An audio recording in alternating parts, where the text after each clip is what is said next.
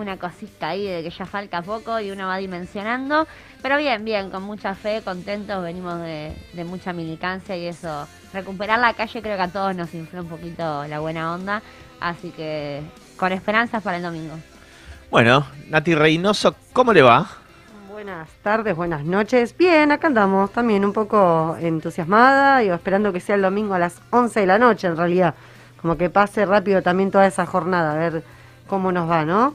Bueno, Javier Parz, ¿quién les habla? Eva y Alexis en los controles, ¿cómo les va? Muy buenas noches. Eh, y yo cansado, un poquito cansado, le dimos. La verdad que esto, ¿cuánto, fue de septiembre? ¿Son dos meses? Dos meses clavaditos, ¿no? Eh, la verdad que redoblamos esfuerzo, hemos caminado mucho, hemos hecho todo lo posible desde nuestra militancia, así que vamos a ver qué nos dicen las urnas el, el domingo, pero yo ya esperando que sea el viernes, a ver si el sábado podemos dormir un poquitito, después quedan cosas que hacer, ¿no? Las escuelas, los fiscales, vamos a seguir ahí a, tiro hasta el domingo, pero bueno, nosotros esperamos que el lunes sea San Perón, eso significa que ganamos, así que vamos a ver qué pasa. Eh, bueno, vamos a hablar obviamente de los cierres de campaña que ya está empezando a dar por, por todos lados, eh, vamos a hablar un poquitito obviamente de, de qué es lo que pasa realmente el domingo. Eh, y bueno, después tenemos algunas noticias coyunturales, eh, el acuerdo de precios que va, va mejorando, ya tenemos acuerdo de precios también hasta el 7 de enero por medicamentos. Eh, y bueno, y vamos a hablar de lo que fue el acto de, los movimientos populares el viernes en, en Pacheco. Hoy estuvimos en una asamblea en Troncos con, con Juan Grabois, divertida también, divertida, amena, interesante, linda, linda charla. Mucha gente participó. Así que ahí andamos, recorriendo por todos lados. Tenemos spots eh, nuevos para mostrarle. Tenemos un poquito de todo durante el programa. Hubo elecciones en, Nicaragua. Eh, vamos a hablar de eso. La verdad que vamos a hablar de, de nuestra mirada de Nicaragua y de la mirada de los medios hegemónicos.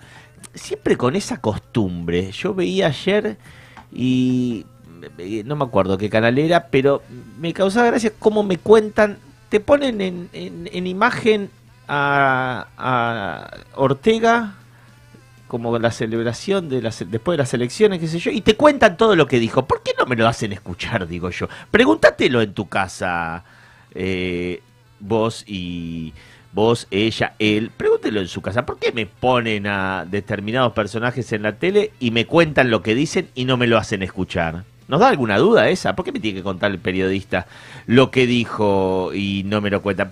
Más cuando generalmente lo critican, ¿no? Porque, porque contaron más o menos todo lo que decía Estados Unidos sobre Nicaragua, nada de lo que dijo Ortega.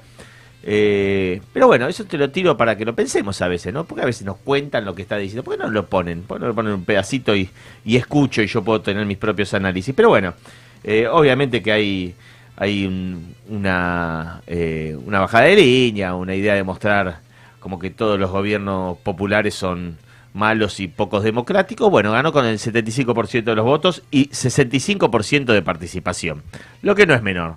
Eh, fue bastante gente a votar, porque los reyes de la democracia, les cuento a los que nos están escuchando, que en Estados Unidos vota el 40% de la población cuando vota mucha gente. ¿eh? Eso para que lo tengamos en cuenta también. Pero bueno, vamos a ir arrancando, lo vamos a ir charlando a lo largo del programa, les vamos a contar un poquitito de las cosas que hicimos durante estos días de cierres de campaña y bueno, la expectativa que tenemos para, para el domingo que la vamos a dar vuelta, para mí, vamos a ver, vamos a ver. Eh, pasamos las vías de comunicación, Lupi. Sí, como no, como siempre le decimos, este programa es del pueblo y para el pueblo, así que está bueno que hagan llegar su voz, su opinión, su comentario. También podemos levantar apuestas de resultados para el domingo. Podemos ponernos ahí a, ver quién apuesta más a este proyecto político. Y bueno, si nos quieren comunicar, nos pueden llamar al 4740-6977 o nos pueden mandar un mensajito de WhatsApp al 11 27 80 37 14. Como siempre decimos, estamos cinco, en el canal 5 TV y también en la radio Bits FM 100.5. Nos pueden seguir también en el canal de YouTube de Bits Radio. Y los invitamos también a seguir nuestras redes, que es donde siempre volcamos el laburo que hicimos. Particularmente ayer estuvimos con Asado con Parque en la calle, en la Plaza de Benavides, en una radio abierta. Así que van a poder ver un poco de eso en nuestras redes, en el Facebook de Asado con Parqué, el del Peronismo Revolucionario en Tigre, que es la organización en la que militamos, el de Natalia Reynoso, que es nuestra futura concejala. El domingo se define si logramos sacar la palabra candidata, que ella es nuestra futura concejala, así que también la siguen a ella, y a Javier Chaina Pars, nuestro actual concejal, que le queda una sesión todavía para, para sacar algunos proyectos importantes, así que estamos con toda la buena energía. Háganos llegar sus mensajes. Esperemos que sea eh, dos, creo, ¿eh? Dos, creo. ¿eh? Me queda la última de noviembre y la ah, y la final del 10 de diciembre cuando sumen los nuevos concejales, que como decimos, ojalá que estemos celebrando por por nuestra candidata. ¿Cómo había sido el porcentaje en las PASO? Eh, Exacto, ahí lo buscamos. Más o menos. No, me acuerdo, no sé si fue. Eh, era 4 o 5 puntos de diferencia, no sé si fue 38. Ahí lo buscamos, ahí lo buscamos. 33. ¿Sabes para qué? Para que tiremos. Yo quiero tirar. Quiero tirar mi porcentaje. Hagamos acá. Eh, díganos, a ver, ¿qué les parece? ¿Cómo salimos? pero bueno, lo vamos a ir, a ir, a ir viendo. Eh, yo creo que hay millones de personas que nos fueron a votar, son casi dos millones de argentinos y argentinas en todo el país. Eh, en nuestro distrito son, yo no quiero tirar fruta, pero más o menos como 70.000 personas no, no votaron. Así que puede pasar cualquier cosa, ¿eh? Puede pasar cualquier cosa. Eh, ¿Ahí Lupi tiene los porcentajes? Sí, exactamente, con el 97% de las mesas escrutadas, el 68% de participación, también es bajo para lo que es quizá nuestra historia, así que remarcar nuevamente eso, ¿no? Que, que necesitamos que la gente participe, que defendemos la democracia como uno de los mecanismos, de los pocos mecanismos que tenemos en este sistema, por eso seguimos combatiendo por más, para expresarnos democráticamente, pacíficamente, así que bueno, esperamos su participación. Juntos por el Cambio sacó, estamos hablando de la candidatura a diputados nacionales en la provincia de Buenos Aires, es decir, Tolosa Paz. Juntos sacó el 38% y Frente de Todos 33,6%. Bien. 4, vamos a decir. 38 que 4.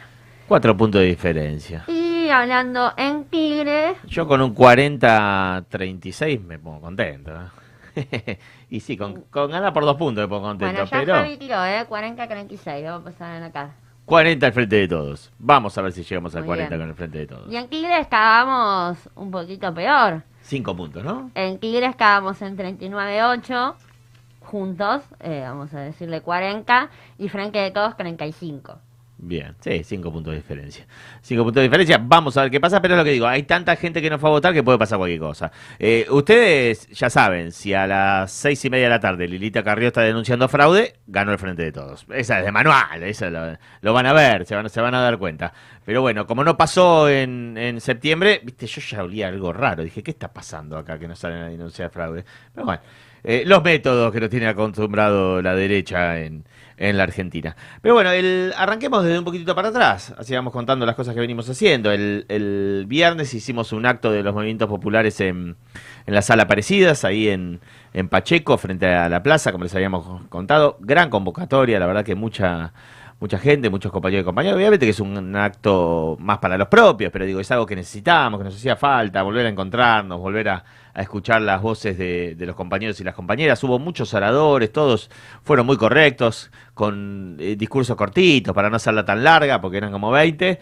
Eh, pero bueno, vino el intendente, vino la primera candidata concejala, eh, y nos representó nuestra compañera Natalia Reynoso, nuestra candidata en, en la lista. Así que bueno, ahí estuvo, viste, habló ella, hablaron algunos invitados más, eh, y bueno, y la escuchamos. ¿Cómo? No la escuchamos todavía. Estamos ahí con un temita en los controles. Ah, bueno, bueno, bueno, bueno. Eh, todavía no la escuchamos, vamos a seguir hablando. Que capaz que teníamos otro videito preparado y yo me mando así, viste, les pido ese, pero no pasa nada. lo que sí vamos a ir contándole es que el acto estuvo lindo, hubo mucha gente, hubo mucha participación, muchos oradores. Eh, cerró obviamente Gisela y nuestro intendente, eh, pero bueno, estuvo Nati representando los movimientos populares, estuvo la compañera Mona Spelcini de Tres Banderas, y después cada uno de cada organización que conforman el Frente de Todos eh, habló y tuvo la posibilidad de expresarse, lo que nos, hacía falta, porque la verdad que hace rato, ahora nos falta un recital de la renga para los que estamos acá sentados, que los tres somos bastante fanáticos, y ya empezamos a sentir que estamos de vuelta en las épocas prepandémicas. Tuvimos una experiencia grande también con el 17 de octubre. ¿Lo tenemos eso? Lo vamos a vamos a ir al quema y cuando volvemos del quema queremos el super video que elaboró el equipo de prensa de Naki, que la verdad Muy que junto esta candidata está teniendo una militancia acorde al, al equipo de prensa. Sí, que y después más avanzado el programa vamos a ver otro que es un éxito. Ella nos están mandando mensajitos un montón de compañeros y compañeras que está muy bueno y que era necesario, porque a veces también hay que explicar concretamente qué es lo que se vota el domingo y lo vamos a estar hablando también. Pero bueno, vamos a arrancar. ir con fe que, que estamos con un tema ahí de, de buenos tiempos de los piojos. Vamos, vamos a arrancar con una linda música, con un lindo tema para tener buenas perspectivas para adelante.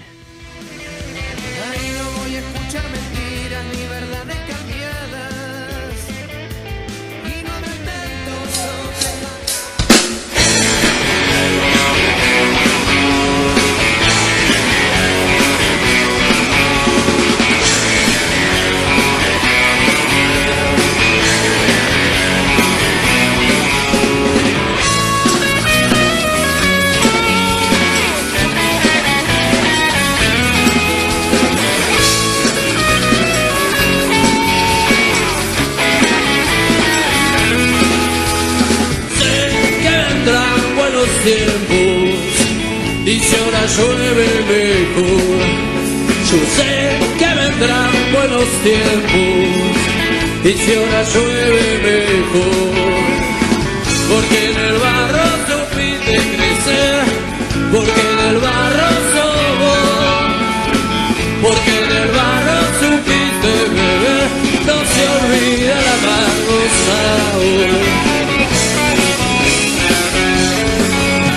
Yo sé que el silencio llorado, mordiendo una decepción. Yo sé que la noche ha fugado y te ha secado en el sol. No buscaste culpable saber y escuchaste el soplo. Y no dejaste de empujar tal vez porque quieto se siente peor.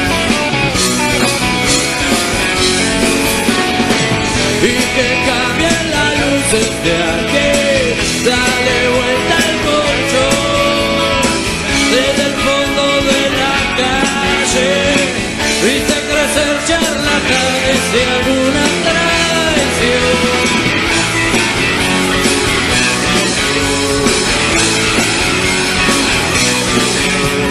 Amigos, hermanos del alma, compañeros de emoción, la vida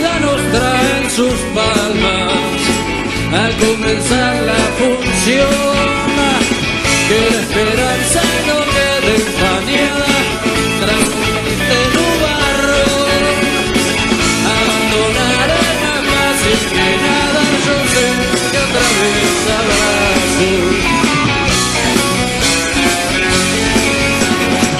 y que cambien las luces de aquí.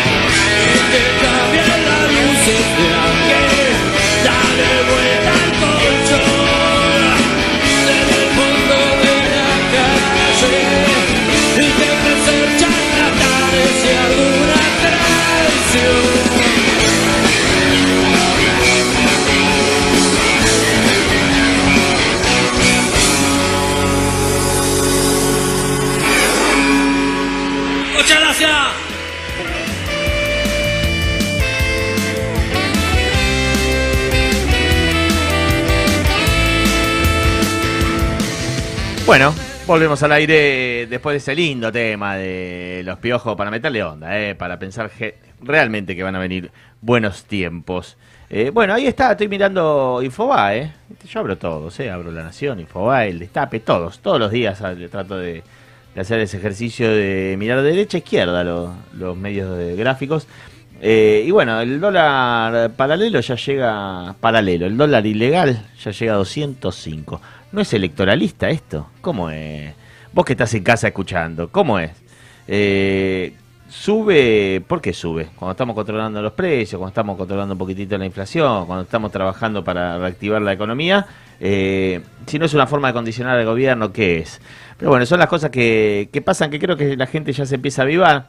Después, bueno, tenemos, estuvo militando para nosotros esta semana Macri, no sé si lo vieron. Dijo que la plata del FMI fue a los bancos, lo confesó así. Lo que pasa es que lo confiesa sin darse cuenta, él, él lo toma como si fuera algo normal. Pero realmente dijo, no, tuvimos que tomar esa plata para dársela a los bancos que se querían ir, por miedo a que llegue el kirchnerismo. Yo le pregunto a los que me están escuchando, ¿se fue a algún banco del país?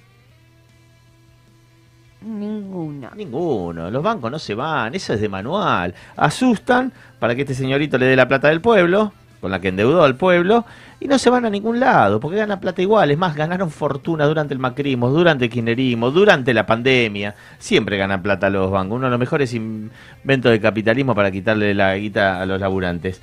Eh, pero bueno, a confesión de parte, relevo de pruebas, dicen los abogados, me va a corregir Rudy. Eh, y bueno, dijo que todos los 44 mil millones fueron para los bancos privados.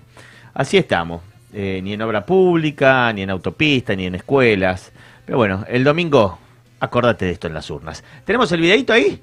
Vamos a escuchar a nuestra compañera, un videito cortito, un resumen que hicieron los compañeros de, de lo que dijo Natalia Reynosa en el acto de los movimientos populares.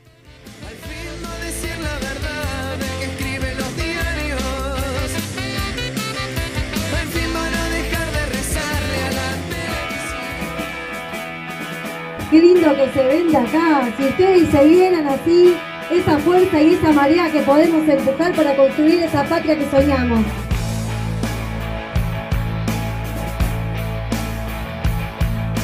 Nosotros vamos a estar en el Consejo Deliberante para darle voz a esta gran organización que hoy supimos construir acá, compañeros y compañeras, que no es nada más y nada menos que el peronismo gobernando y el peronismo llevando adelante bien alto las tres banderas. Y a reventar las urnas el 14, vamos con toda la fuerza de la militancia y del peronismo. Muchas gracias.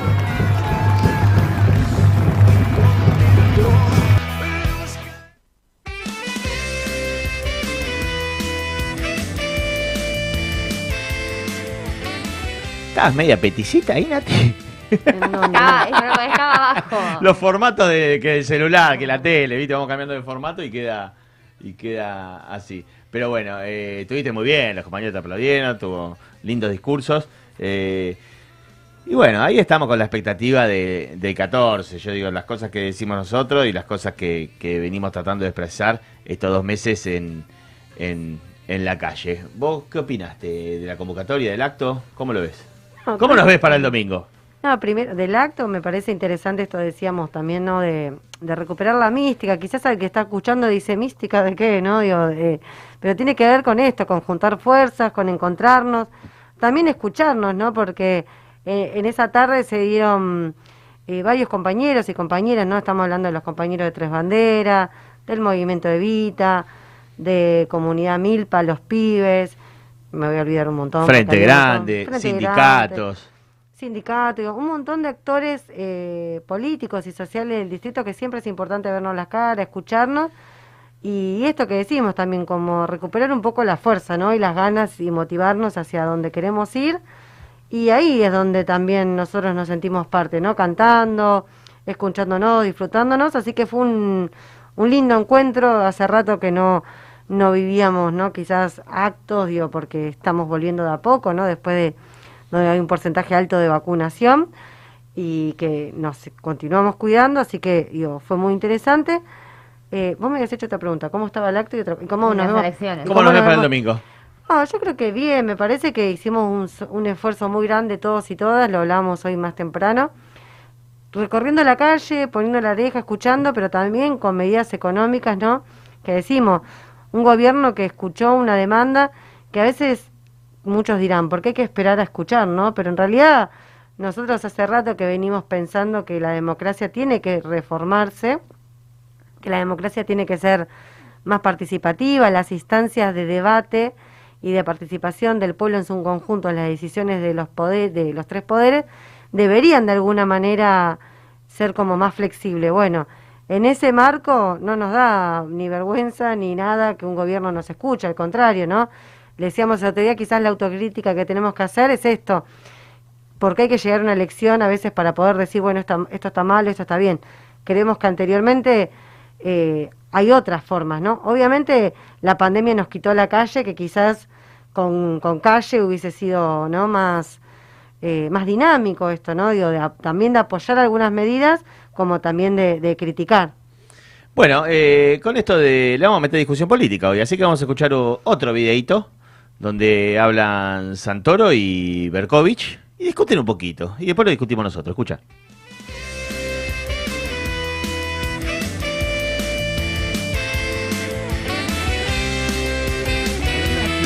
en determinados momentos de la historia el kirchnerismo tuvo una audacia que lo ponía en, condiciones de decirle a la izquierda efectivamente vos hablás y yo hago. Pero a ver, este gobierno no. Pero ¿de verdad no entendés que una cosa es hacer política con 40 mil millones de dólares líquidos en el central y otra con 4 mil o 5 mil? Que una cosa es hacerlo cuando ganaste una elección y otra cuando perdiste. Que una cosa es hacerlo cuando tenés a Chávez, a Evo, a Lula en la región y otra cosa cuando lo tenés a Bolsonaro. Pero entonces... pará, pará, déjame terminar.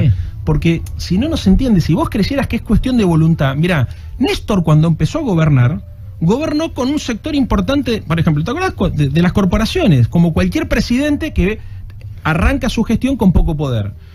¿Vos te acordás cuando le preguntaron por qué lo pusiste a, en 678, cuando eh, le, pregunta por qué lo pusieron a Redrado al frente del Banco Central? Y el tipo dice, ¿qué querés que lo ponga a Kunkel? Sí. ¿Qué estaba explicando? Que no, la correlación de fuerzas en ese momento no le daba. La correlación de fuerzas, que vos lo tomás como una abstracción o como una suerte de ética de la resignación, en realidad es la diferencia entre hacerle el juego a la derecha o no hacerle el juego a la derecha, porque el riesgo, el riesgo que implica afrontar una pulseada de esta naturaleza, con las escasas reservas que tenés, con el cronograma peligroso y con la conducta de los agentes económicos no en el medio de un no afrontarlo no es un riesgo también. A vos hay una dimensión que te falta todo el tiempo, que es la dimensión del tiempo, Alejandro. Te falta la dimensión del tiempo. Vos te pensás que en política las cosas son ahora o no son. Al revés. No, a ver, hay momentos, hay momentos. Mira, Alfonsín pudo, por ejemplo, durante los, los 80, instalar un tema que era impensado, que era el del juicio a la Junta. ¿Eso no fue audacia? Montón, pero no tenía, no tenía sonadas militares que le amenazaban la continuidad de su gobierno. Exactamente. Y eso no es como tener pocos dólares en el Banco Central. No, porque ¿qué fue lo que pasó? ¿Qué fue lo que pasó? Llamó al pueblo, el pueblo se movilizó. Y se avanzaron y se avanzó y lamentablemente después hubo más alzamiento militar. Alfonsín llega a la conclusión punto final evidencia de vida, era eso, peligraba la democracia, y con el tiempo después, cuando gobierna Néstor Kirchner, Alfonsín le escribe una carta a los diputados radicales y le dice, mire muchachos, estas leyes las sacaron con una pistola en la cabeza, con lo cual hay que derogarlas. Pero lo que inclinó la los gobiernos en, ese momento fue la movilización popular. Una movilización popular que vos considerás Que, que, no se podía, eh, no sé... Me parece infantil suponer que vos vas a negociar con una movilización popular. Infantil, irresponsable. Y somos amigos, te lo tengo que decir. O sea, es lo que realmente pienso. ¿Qué querés? No te enojes. Yo pienso... O sea, vos te parece que si... A ver, y si te equivocás vos, ¿cuáles son las consecuencias? Pero yo no estoy gobernando. Ah, ese es hablando como si... a ver, por ejemplo, yo te hago una pregunta. ¿Vos crees que tenemos los dólares suficientes para bancarnos dos años de crecimiento del producto? Sí. ¿Dónde están los dólares, Alejandro? Los tienen los argentinos ricos en sus cajas de seguridad y en sus cuentas en el extranjero. No, no, no, te estoy corriendo por izquierda. Esto, es que esto, lo dice, esto lo dice Martín Redrado. Sí, ya sé. Martín Redrado lo que dice es, genere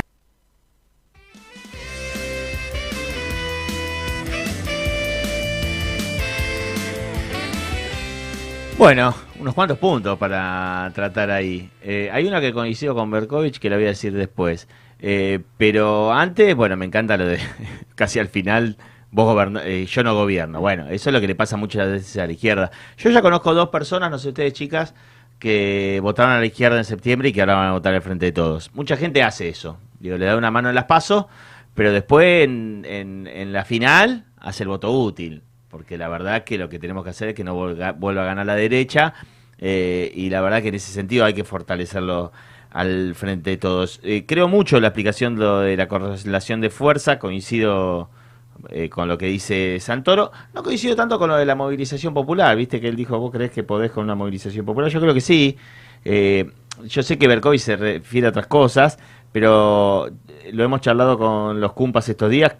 La movilización popular del 17 de, octubre y replicada el 18, eh, yo creo que tuvo un, efecto positivo, lo hemos dicho en este programa, con, con, el, con el gobierno nacional, porque el discurso cambió y el, el gobierno nacional endureció el, el discurso contra el FMI y se puso en una postura aún más dura de la que venía teniendo cuando nosotros escuchamos los medios de comunicación que Macri dice nosotros arreglamos con el FMI en cinco minutos y acá te decimos claro que eh, arregla en cinco minutos, nos entrega de vuelta, entrega a los argentinos, nos endeuda de vuelta por 100 años y arregla en cinco minutos. Si nosotros no arreglamos eh, rápido es justamente porque no queremos arrodillar al pueblo argentino. Eh, pero bueno, es un debate eh, incesante con determinada izquierda. ¿Ustedes qué piensan?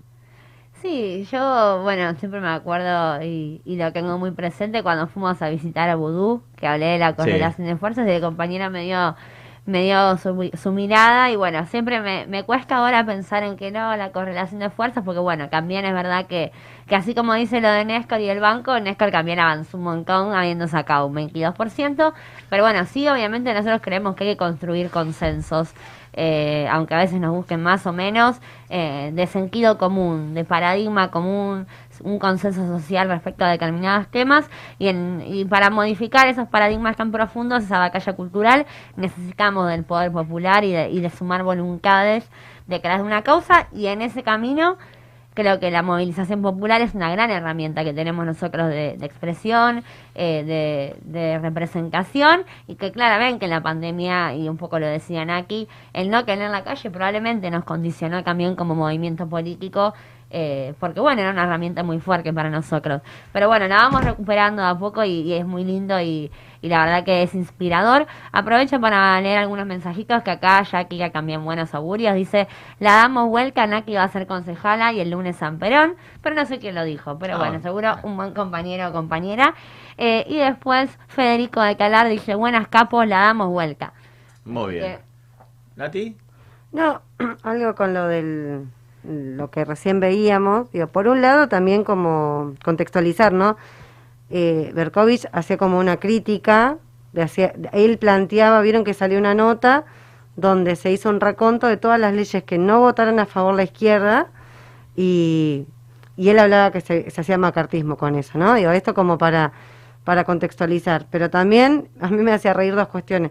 Una, esto que decimos, bueno, la política también es la cuestión de, de, de construir realidades posibles, ¿no? Uno construye eh, posibilidades según la realidad que existe. Después todos tenemos deseos, todos soñamos, no sé, fuimos a una reunión del barrio donde tenían todas las condiciones para poder llevar adelante ¿no? un proceso, un barrio donde consiguió lo que era la regularización dominial, son 28 familias, y sin embargo había disputas ¿no? entre todas las familias. Bueno, eso me- es como un reflejo de lo que sucede a nivel general. Entonces, por un lado esto, ¿no? Eh, no da lo mismo cuando decimos, y creo que muchos nos hemos acercado al kirchnerismo cuando hacíamos un planteo de 100 cosas y en 80 estábamos de acuerdo, quizás en 20 podíamos decir que no, pero sin embargo siempre los votos fueron a favor de las mayorías, ¿no? Porque después la izquierda lo que hace es votar diciendo, bueno, no, pero así no me gusta tanto, no, tiene que ser de otra manera. Y a la cuestión práctica, digo, no estuvieron de acuerdo en un montón de políticas que de verdad resolvían el problema de las personas, ¿no? Y la política se trata de generar consensos. Podrían generar consensos si no nos vieran como enemigos, ¿no? De alguna manera. Y después, que ahora me olvidé lo segundo que iba a decir con respecto a la izquierda, ah, otra cosa, que encima es hipócrita también, porque quieren hacer un balance de lo que fue el kirchnerismo, que sí avanzó, ¿no? Diciendo, no, pero el kirchnerismo pudo, pero ni siquiera con el kirchnerismo acompañaron y de hecho pusieron trabas también, porque lo que dicen ahora, está bien, es solo una persona, no es que lo diga a la izquierda, ¿no? Esto, pero para discutir después en la movilización contra una patronal que hizo un lockout, digo, como fue la 125, marcharon, ¿no? Con la 125, marcharon con los dueños de los campos. Entonces, bueno, de eso se trata también. Y nuestro voto, cuando decimos un voto útil, un voto que de alguna manera nos reafirma un camino de poder, poder seguir asegurando conquistas. Sí, y yo te repaso algo que vos recién mencionaste. Eh, el impuesto a los ricos, eh, el impuesto a las grandes fortunas que sancionó el kirchnerismo el año pasado, eh, la izquierda no lo votó. ¿Y saben por qué no lo votó, oyentes y oyentas? Porque decían que era poco lo que le cobramos. Es, es la eterna de ellos.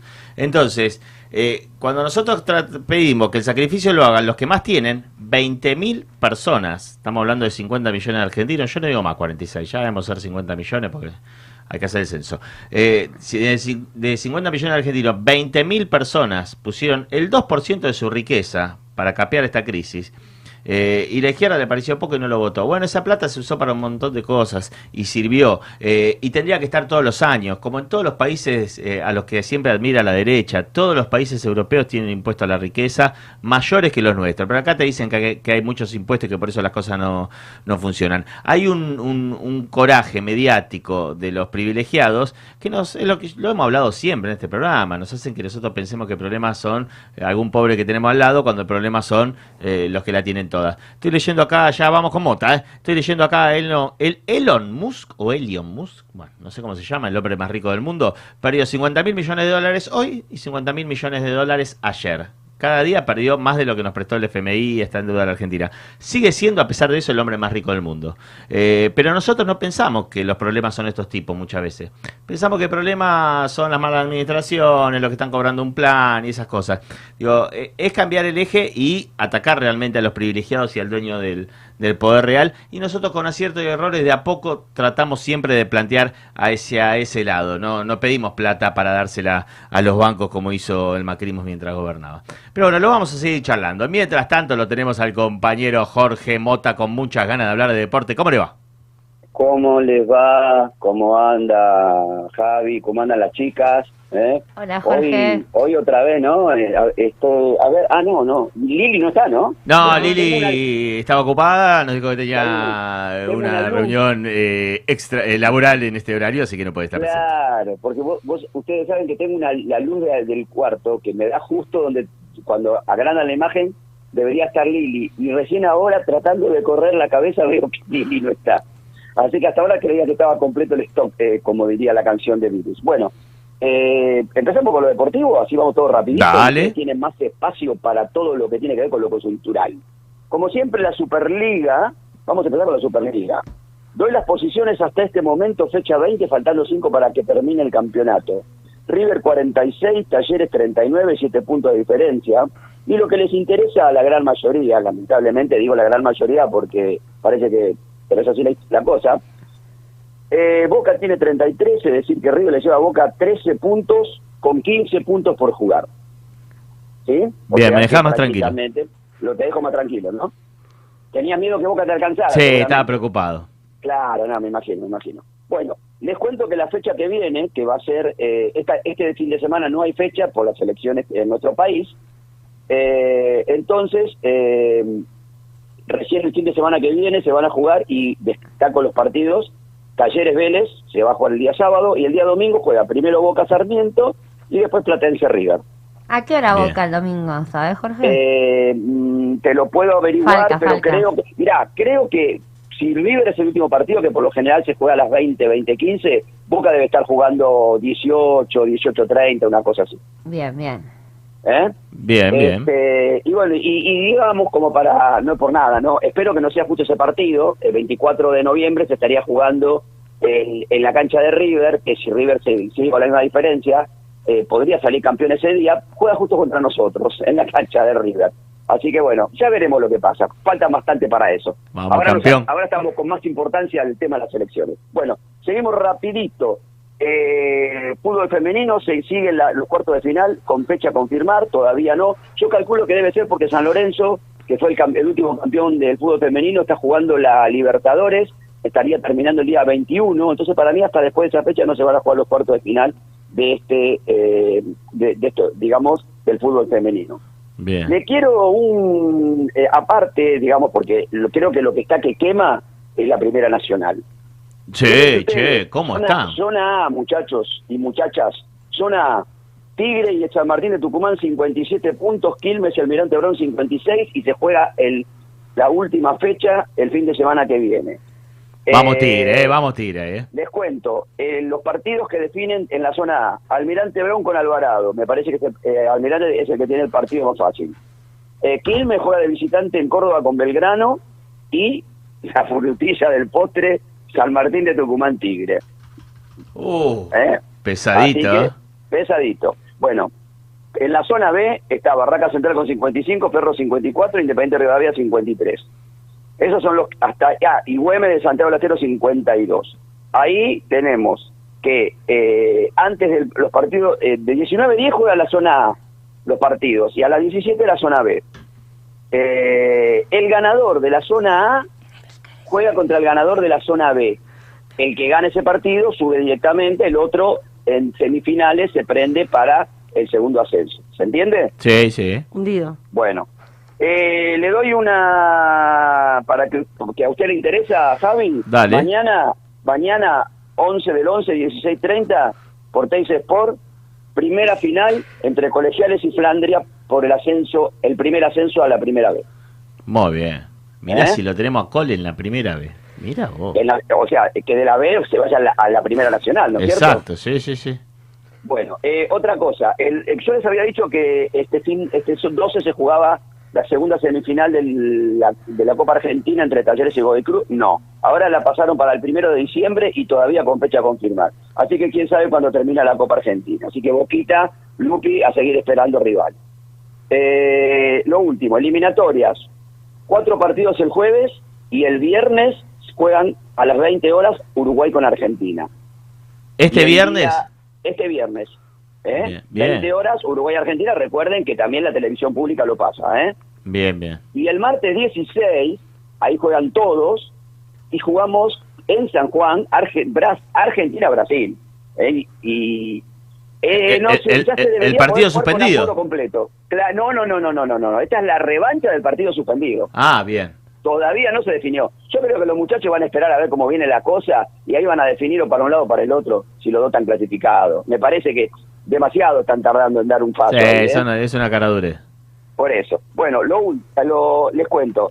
TC este sábado, por el tema de las elecciones el domingo, en La Pampa, en Toay, se juega la anteúltima carrera. Así Vamos, que el vamos, sábado, a ver si recuperamos puntos. ¿eh? Bien, bien, bien. Eh, bueno, un- una, eh, digamos, de las efemérides, que es el video de hoy, que se cumplen eh, 70 años del primer campeonato que ganó nuestro chueco Juan Manuel Fangio, simplemente una postilla. No sé si ustedes sabían que el 23 de febrero del 1958 Fangio fue secuestrado en Cuba. Sí.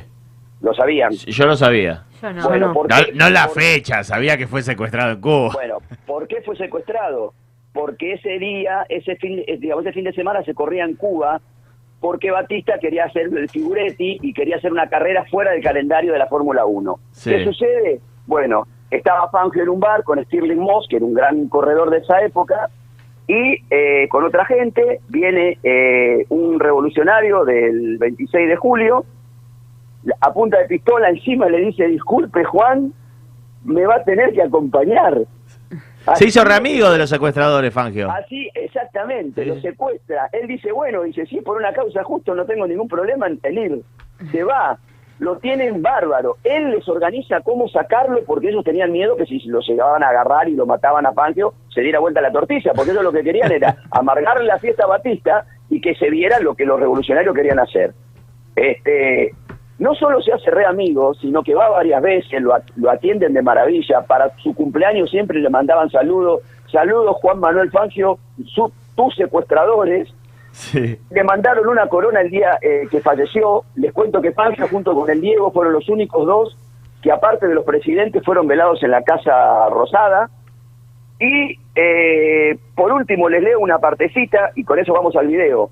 Fangio jamás ocultó sus simpatías por Castro y la revolución cubana, tanto que pronunció una, célebre frase, los rebeldes tenían una causa noble detrás de mi secuestro y como tal debía apoyarlos. La derecha política argentina jamás se lo perdonó, pero la figura de Fangio aguanta como la de uno de los más grandes pilotos de la Fórmula 1 de la historia. Así que bueno, ese fue nuestro gran Juan Manuel. Disfrutemos de este video que la verdad que es hermoso porque está hasta con la vocecita de lo que eran de los noticieros eh, que veíamos cuando antes veíamos en los cines. Y bueno, chiques, un buen fin de, este programa y vamos, carajo, que la damos vuelta el domingo. Vamos, abrazo, Mota, vamos. Chao.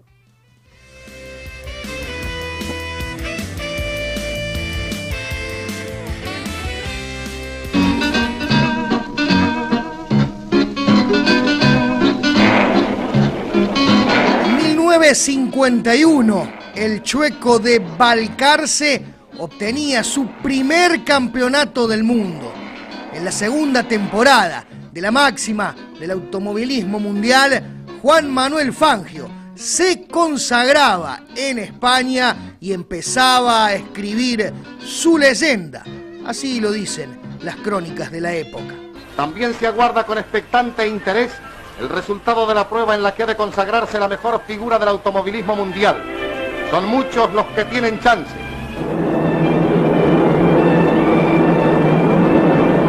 Fangio, Ascari, González y Farina devoran distancias en procura del triunfo. El chueco lleva el número 22. Asombra también a España la pericia y capacidad del balcarceño que paso a paso va aumentando el número ya fabuloso de admiradores.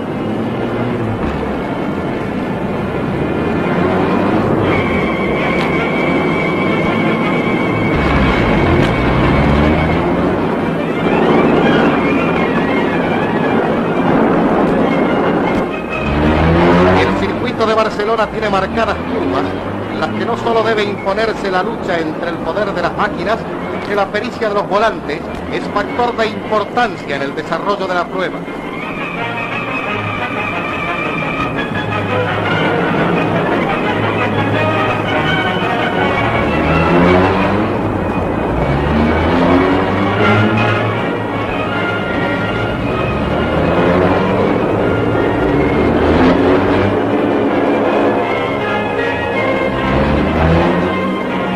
Operador ubicado inmejorablemente nos regala esta maravilla de curva lograda por Juan Manuel. Observen ustedes qué perfección.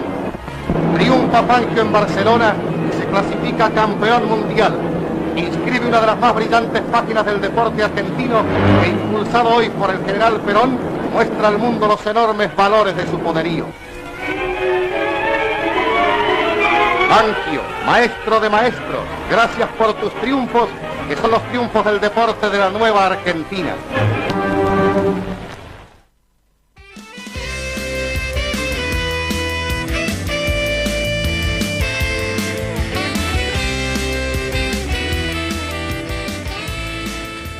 Bueno, brillante, brillante. Eh, tantas cosas para destacar de ese primer peronismo y distintas hazañas. Hay una nota de color que, para cortar con el deporte, ya no- la estamos haciendo larga, pero la, la quiero decir. Una vez a Michael Schumacher le preguntaron si cuando llegó a los cinco títulos, igual que Fangio, que fue el primero que llegó, eh, lo superó, creo, no sé si no tiene seis, o Hamilton también. eh, pero le preguntaron si era mejor que Fangio, y él dijo, no, ni comparación. Ni comparación porque esos autos, si bien quizás no andaban con 300 kilómetros por hora como andaban hoy, pero andaban muy fuertes, si no andaban 200, 250, andaban por ahí. Pero la tecnología que tienen hoy los autos de carrera para la seguridad, ahí eran unos corajudos, olvídate de seguridad, creo que ni atado iba, no sé si iba atado. Pero totalmente distinto, así que Fangio y todos los que corrían en esa época, la verdad que mucho coraje. Bueno, nos quedan 15 minutitos de programa. Eh, vamos con el otro spot, porque el otro spot que tenemos de la compañera Natalia Reynoso, eh, digo, fue un éxito, ¿eh? Nos mandaron todos mensajes, felicitaciones a nuestros compañeros, a Pinu, que la verdad que está laburando a pleno, a Agus, a Diego, a todos los que te están dando una mano en prensa a Nati, eh, pero un video muy interesante de qué votamos el domingo. Así que lo vemos y después le preguntamos a Nati.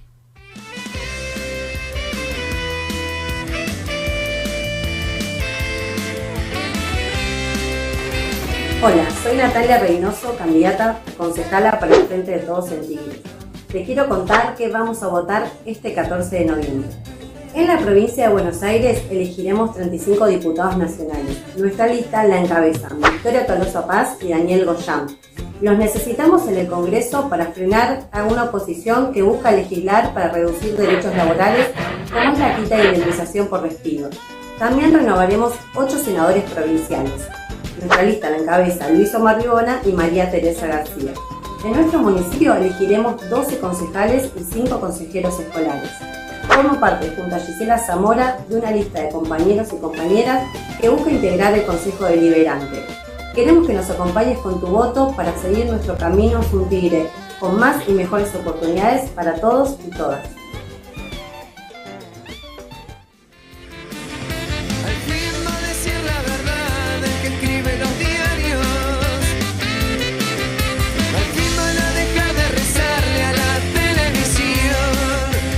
Bueno, no, no- no- no estás así gordita, Nati, no pasa nada. No tendría nada de malo estar gordito, pero digo, es, es el formato, lo hicimos en otro formato, no en formato tele. La entonces TV engorda igual. Viste que siempre la ese mito. engorda, la TV engorda. Eh, pero no, digo, hicimos un, queríamos hacer un spot concretamente de qué votamos el domingo, porque mucha gente realmente a veces con la legislativa no, no sabe bien, entonces ya aclaró que votamos en provincia, que votamos en, en nuestro distrito, eh, y la verdad que, que tuvo mucha, está teniendo mucha repercusión, eh, y está bueno, y yo lo que le quería preguntar a Nati, que se lo vienen preguntando por todos lados, pero lo tenés que hacer también aquí en Asado con Parqué, eh, ¿por qué hay que ir a votar el domingo? Ah, ah, perdón. A Nati, Sí, dije. Pero vi una mano ahí por ahí. Ah. Eh, no, esto creo que lo charlamos ya. Primero, por, en defensa propia, ¿no? Lo que decimos, la hay una cuestión que tiene que ver con la democracia, con la participación ciudadana y ejercer nuestro derecho, ¿no? No como una obligación, más allá que, que, también es obligatorio, también como una responsabilidad, ¿no? Digo, de poder elegir, de poder también decidir, ¿no? Porque después siempre, digo, mucha gente se queja, ¿no? O hay reclamo, pero no hay participación, ¿no? Que eso es algo que te- tenemos una deuda, ¿no? Para saldar como sociedad, que tenemos que participar de las cuestiones de la comunidad, lo que nos sucede. Así que en principio poder elegir. El 14 es importante que, que no haya esa cantidad ¿no? de, de- de desertores, para decirlo de alguna manera, quizás no es esa la palabra, pero esto, digo, que vayan a votar, que este 14 es importante que ejerzan su derecho. Y después, bueno, obviamente lo que decimos, creemos que el camino es por el frente de todos, ¿no? Pero la cuestión irrenunciable, ¿no? Del derecho a voto, claramente falta más conciencia. De hecho, pensaba mientras recién te escuchaba, no sé, yo en la, en la secundaria nadie ve ni siquiera cómo se vota, qué no se vota, ni siquiera se habla de esos temas, ¿no? Y hasta se pueden hablar sin partidizarlos, sino desde el lugar, bueno, de hecho hasta mismo cuando hacíamos el video, explicar, ¿no? ¿Cuántos senadores tenemos? ¿Cuántos eh, diputados? Digo, eso tampoco son explicaciones que están en las instituciones y que la verdad que de alguna manera hay todavía una disociación entre la comunidad y la política que es necesario revertir, ¿no? Si queremos cambiar ¿no? Nu- nuestra vida, si queremos mejorar como, como sociedad, es importante que todos nos involucremos en la política. Lupi, ¿por qué hay que ir a votar el domingo? Yo creo que hay que ir a votar primeramente porque es un derecho que durante años como, como argentinos, como argentinas no hemos podido ejercer y que se lo debemos a las generaciones que han luchado para que sí lo hagamos. Primeramente eso y después creo que también porque estamos frente a una coyuntura que nos demuestra que hay dos proyectos políticos en disputa, como fue siempre en nuestra historia, y que en este momento hay una tensión muy fuerte en la cual verdaderamente nuestro movimiento político, el del pueblo, el de las mayorías, tuvo un golpe y hay que salir a defenderlo, a protegerlo y a sostener que no vamos a volver atrás y que estamos seguros de que este es el camino, con todas las críticas que tenemos hacia adentro, pero reforzando al frente de todos. Y tenemos un mensajito que dice, tengo fe de que nos va a ir bien. Nunca se pierde la esperanza. Víctor de Benavides, aguante el 5. Así que un saludo para Víctor. Abrazo para Víctor. Eh, yo tengo una profunda fe de que la vamos a dar vuelta. Tengo una profunda fe de, que nuestro pueblo eh, hizo lo que tenía que hacer en septiembre y es apretarnos las tuercas a, nuestros dirigentes, a los que hacemos política, a los que tratamos de... a, a los que hacemos política, realmente, y, y obviamente que a nuestros dirigentes eh, más importantes a nivel nacional. Eh, pero como dicen las chicas, creo que el, el domingo hay que ir a votar y nosotros te decimos que votes al frente de todos, pero no es que lo decimos simplemente por, porque militamos en el peronismo, sino porque tenemos una historia de luchas. Lupi lo dijo muy bien, ¿no? Tenemos gente que dejó la vida para que nosotros tengamos democracia. Este es el periodo más largo de democracia que hemos tenido en, de- desde el primer golpe de Estado el más largo de la historia, porque la primera elección realmente universal fue la de 1916 con, con Irigoyen, con la ley San Peña, eh, pero la verdad que, digo, son dos modelos de país. Nosotros lo venimos diciendo siempre y eso Alberto lo, lo viene exponiendo. Eh, los que privilegian a las empresas, a los grupos económicos, a los países del norte, eh, y los que tratamos de generar trabajo, producción, empleo, eh, hacer crecer a nuestras pymes, generar mercado interno, sí, con errores, con, con desaciertos, con avances y retrocesos, eh, pero la verdad que tratamos de, de poner a la Argentina de pie desde los últimos hacia los que están mejor. Eso lo dice Alberto desde el primer día. Y eso no lo dice la derecha. Yo quiero que los que nos están escuchando eh, haga- eh, ha- hay que tratar de discernir, ¿no? Eh, y ellos nos proponen esas cosas. No hablan de los últimos, no hablan de los más postergados, hablan simplemente del empresa siempre del empresario, eh, de los grandes grupos económicos. eh, ya lo hemos dicho en este programa y lo estamos diciendo como muletilla de campaña porque la verdad que es una de las cosas que tenemos que difundir con nuestro pueblo. Ellos proponen quitar la ley de indemnización porque eso va a ayudar a las empresas a tomar gente. No, nosotros pensamos totalmente opuesto. O sea, los derechos conquistados por los trabajadores, las vacaciones pagas, el aguinaldo, la indemnización por despido, son derechos eh, que no se les puede quitar a los trabajos, que son derechos a, a los trabajadores, que son derechos adquiridos que tenemos que defender y lo que necesitamos es ir por más conquista. Conquista. ¿Por qué vienen estigmatizando la política? ¿Por qué vienen estigmatizando al sindicalismo en la Argentina? Porque la Argentina tiene un nivel de política y un nivel de sindicalismo admirado por muchísimos países del mundo, deseado por muchísimos millones de trabajadores en el mundo. Tenemos un nivel de educación y un nivel de salud admirado y deseado por muchos países en el mundo. Vos me estás escuchando y me decís, no, pero si voy al hospital y tengo que esperar dos horas en la guardia, bueno, pero en la Argentina se atiende a todo el mundo. Hay países europeos y los yanquis mismos que si vos no tenés obra social te morís en la calle y no te atienden. Digo, tenemos un- un- una doctrina inculcada en nuestro Estado nacional y lo, y lo que son las banderas del peronismo, que somos profundamente humanistas y profundamente cristianos. Entonces, eso, cristianos digo como una concepción, después cada uno puede tener su, su religión, pero me refiero a que tenemos un humanismo intrínseco en el Estado, que es lo que la derecha siempre quiere destruir. La derecha siempre quiere propensar el individualismo y que el mérito personal es todo lo que sirve. Nosotros decimos, sí, el mérito, lo hemos discutido también en este programa, sí, el mérito personal, por supuesto que sirve. Ahora, lo que no hay es igualdad de oportunidades para todos y todas. Y nosotros trabajamos todos los días para que haya más igualdad de oportunidades para todos y todas. Eso es lo que se pone en juego eh, el domingo, así que esperamos que lo tengan eh, muy en cuenta y obviamente que le den una oportunidad más a Alberto. Digo, estemos de acuerdo, estemos enojados, estemos con bronca, pasamos dos años de pandemia mundial, se paró la economía del mundo. Eso también es una realidad que no la podemos negar, aunque estemos enojados con determinadas cosas, aunque hayamos perdido algún familiar, como pasó a muchísimos de nuestros compatriotas. Eh, ahora, retroceder al neoliberalismo de cuatro años de tarifazo, eh, me parece que no es el camino, que Alberto se merece dos años más de oportunidad y veremos si en estos dos años realmente reactivamos la economía o no lo hacemos. Eh, no sé si, si- Ah, pará, tenemos el, el temita de, de Lili Carballo que nos mandó, nos vamos a ir con la chacarera. Espera, Lili, ¿me estás escuchando, Lili? Entré a mi pago sin golpear. Muy bien. ¿Querés leer eso, Lupi? ¿Te animás? Yo sí querés, lo leo. no ¿Te animás? ¿Te da el tiempo? ¿No está muy chiquita la letra? No, Dale. para algo está Léelo y nos vamos con el temita. Léelo y nos vamos con el temita. Bueno, obviamente no conozco nada de lo que conoce Lili. Nosotros leemos lo que nos mandó Lili Carballo. Yo solamente voy a leer eso y escuchen qué lindo tema. Dice, dice entre- bueno, la canción como decíamos es Entré a mi pago sin golpear, una chacarera con música de Carlos Carabajal y la letra de Pablo Raúl Trulenque.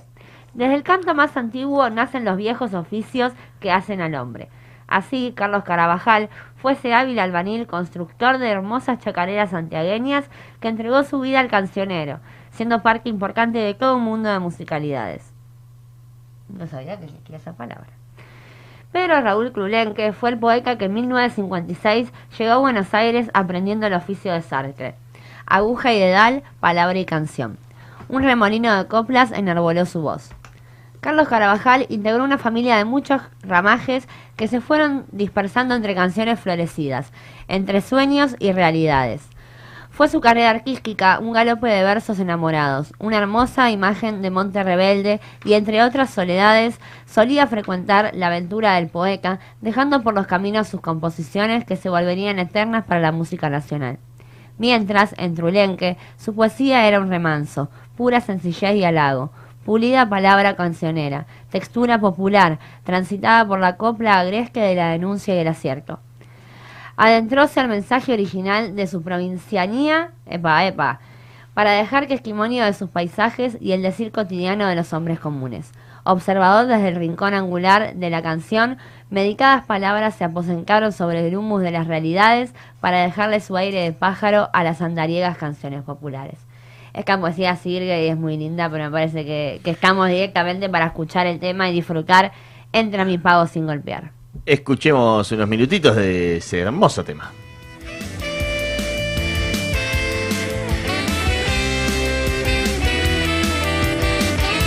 Chacarera que me gusta a mí, aunque sea la hagamos en Unplugger. Trasela, por favor, Leito.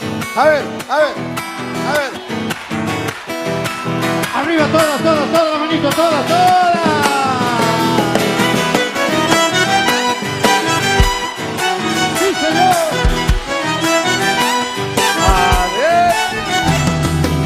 Mucho mi penar andando lejos del pago.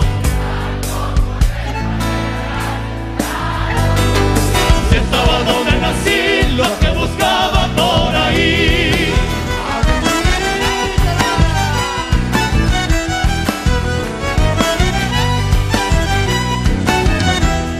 Es solo la amistad que no se compra ni vende. Pecho se siente. Es algo que se ha de usar cuando te sirva y nada más. Eso, Lucy querida, Sandrita querida. Así es como se da en la amistad mi paisano. Sus manos son pancacho y mate cebajo. Y la flor de la humildad suele su rancho perfumar. La vida me ha prestado y tengo que devolverla. Cuando el creador me llame para la entrega, de mi hueso felizar, amor en mi suelo natal. Sí, señor. Esto es la fiesta chayera. Santa María de Punilla.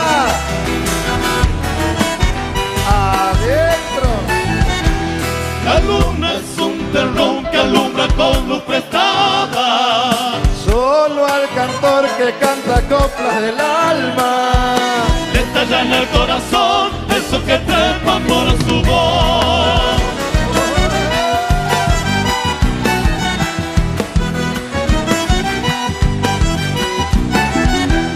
Cantor para cantar si nada dice tu verso.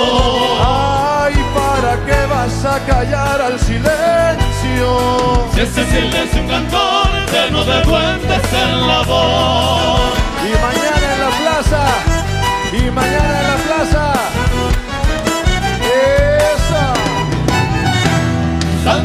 Es un cantor que canta la chacarera. No ha de cantar lo que muy dentro no sienta. Cuando lo quiere escuchar, entre mi pago sin golpear. La vida me han prestado y tengo que devolverla. Cuando el creador me llame para la entrega, de mi hueso felizal, amor en mi suelo natal. Señores, un honor cantar con ustedes. Muchas gracias.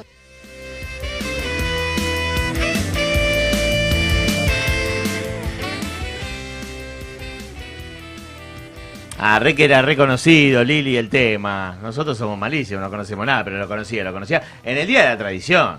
Así que muy bien, hermoso, hermoso tema, muy lindo. Bueno, nos vamos, nos vamos, nos despedimos. Hicieron magia acá nuestros operadores y nos vamos de vuelta con Nati, que la van a ver mucho más estilizada. Así que nos vemos la semana que viene. Esperemos que sea con un triunfo del frente de todos y que sigamos construyendo una Argentina para todos y para todas. ¡Viva Perón! ¡Viva!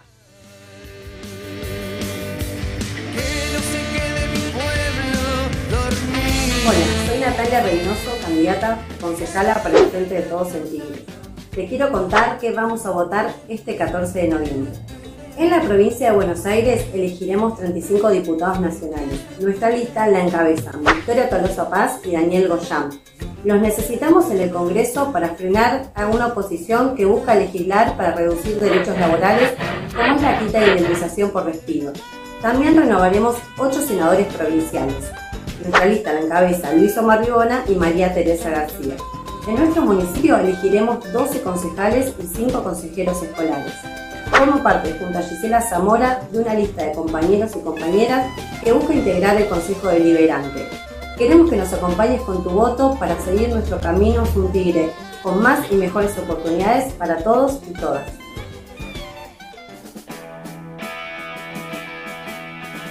Qué lindo que se vende acá. Si ustedes se vieran así, esa fuerza y esa marea que podemos empujar para construir esa patria que soñamos.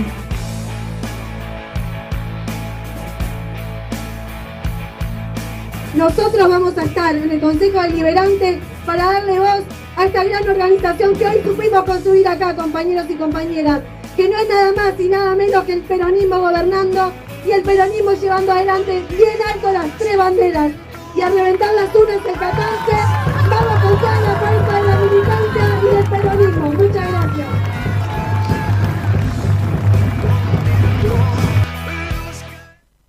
Campaña de educación alimenticia, auspiciada por la Organización Mundial de la Salud. Para hacer un asado bien peronista se necesitan pocas cosas. La carne, la parrilla y una buena espátula. El método es fácil. Colocamos la espátula primero a 90 grados perpendicular a una línea del parquet. Luego empujamos hasta que se hunda en una junta de las mismas. Hacemos palanca y la pieza del parquet salta sola. Bueno, al fin, conseguí el parque para el asado. ¡Ah, Todos unidos